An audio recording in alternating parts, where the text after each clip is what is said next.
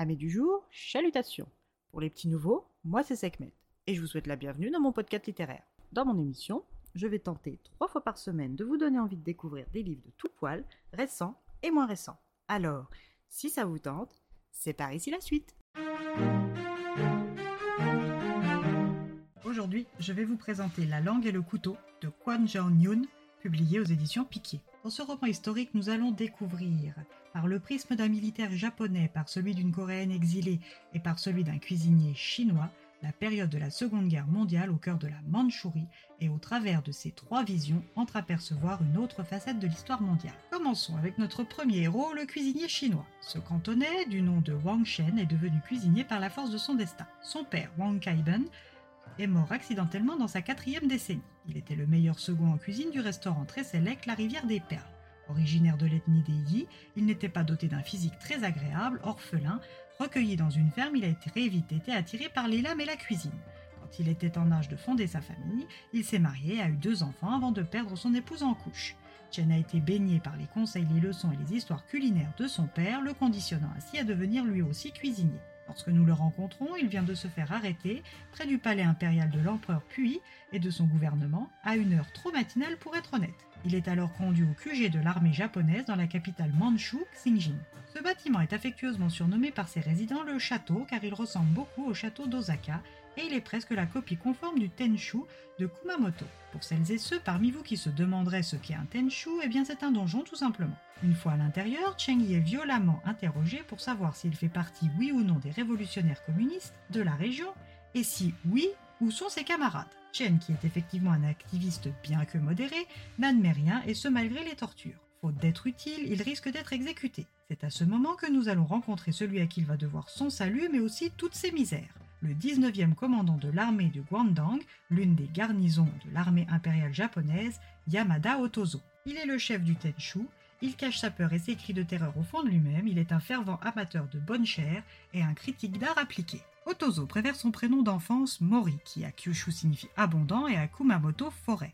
Son rêve a toujours été de devenir professeur, mais avant qu'il n'ait pu réaliser son rêve de construire son pavillon, il a été enrôlé de force dans l'armée impériale du Japon. Son bureau se situe au huitième étage du donjon en plein milieu du QG. Cet épicurien qui n'apprécie aucunement la guerre va décider de défier Chen. Lui qui se dit cuisinier peut peut-être sauver sa vie grâce à son art et Otozo sauver ses papilles gustatives en péril depuis qu'il est au QG tant la nourriture y est infâme.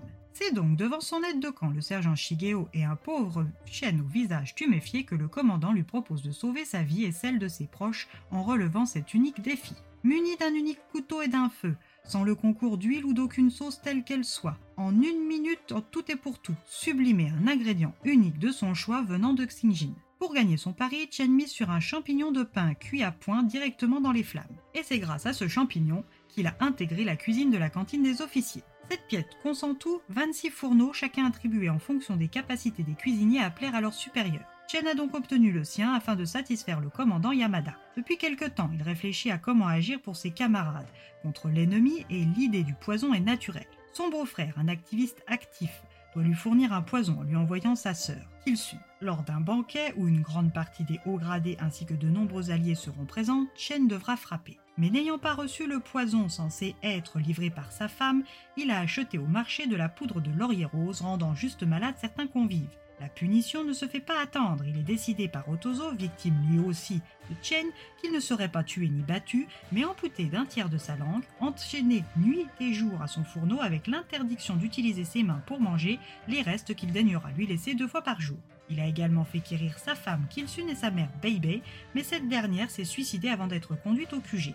Kilsun ignore que son mari est encore en vie quand elle est conduite au QG et se doute de ce qu'elle va encore devoir affronter. Car après une jeunesse malheureuse et violente dans sa ville natale de Changjin, à devoir subir les violences de son père et celles de son frère incestueux, elle est kidnappée par les Japonais et envoyée dans le sud où elle était femme de réconfort pendant des années, subissant jour après jour des viols et des humiliations avant d'être secourue par Chen, puis d'être emmenée en Mandchourie avec sa belle-mère Beibei.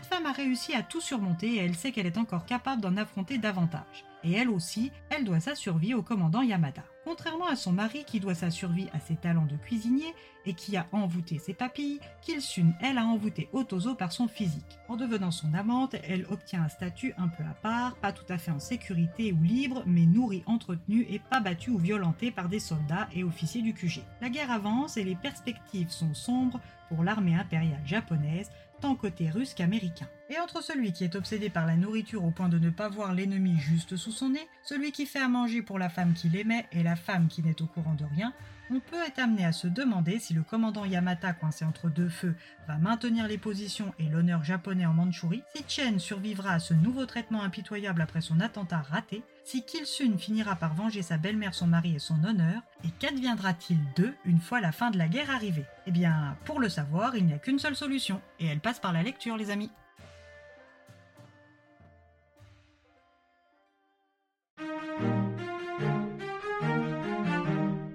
Un coup de cœur.